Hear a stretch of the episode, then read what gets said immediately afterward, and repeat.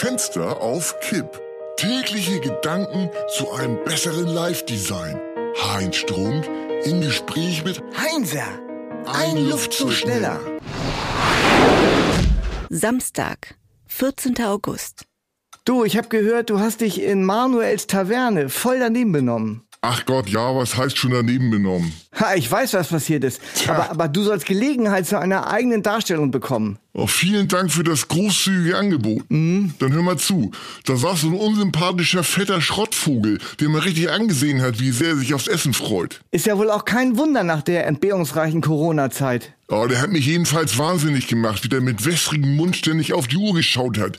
Die selig schmausenden Gäste an den Nebentischen beobachtet und dauernd Sätze aller, jetzt müsste es doch langsam mal kommen, oder die lassen sich heute aber Zeit, oder vielleicht ist die Küche unterbesetzt, vom Stapel gelassen hat. Ja, was ist denn daran so schlimm? Pah. Vorfreude ist die schönste Freude, äh, beziehungsweise Vorappetit. Ich hab dem das aber nicht gegönnt, weil der genervt hat ohne Ende.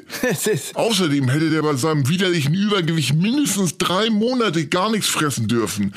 da ist mir spontan was richtig Geiles eingefallen. Was Geiles eingefallen, so, so. Ja, Ich würde eher von einer unfassbaren Entgleisung sprechen. Aber bitte, sag's mit deinen Worten. der adipöse Klopf war vor Hunger schon halb wahnsinnig.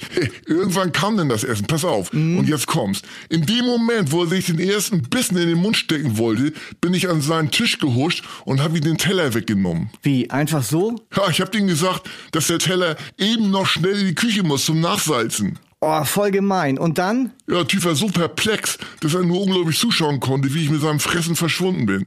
Ich bin natürlich nicht in die Küche gegangen, sondern aufs WC und hab den ganzen Teller ins Klo gekippt. Ha, dann bin ich den Laden durch den Hinterausgang raus, ne? Als er aus seiner Schockstarre erwacht ist, war es zu spät. Äh, Und dir ist keiner gefolgt oder so? Ach was, da war ich schon längst über alle Berge. Aber die haben dich erkannt. Ja, irgendeiner hat das gepetzt, der blöde Privatsheriff, so scheiß Blockwart. Ha, und jetzt hast du dir lebenslang Lokalverbot eingehandelt, wie man hört. Ja, und gehe ich eben in irgendeinen anderen Schrottladen. Mono Kebab, Mr. International Imbiss oder Happy Happy Schnellrestaurant.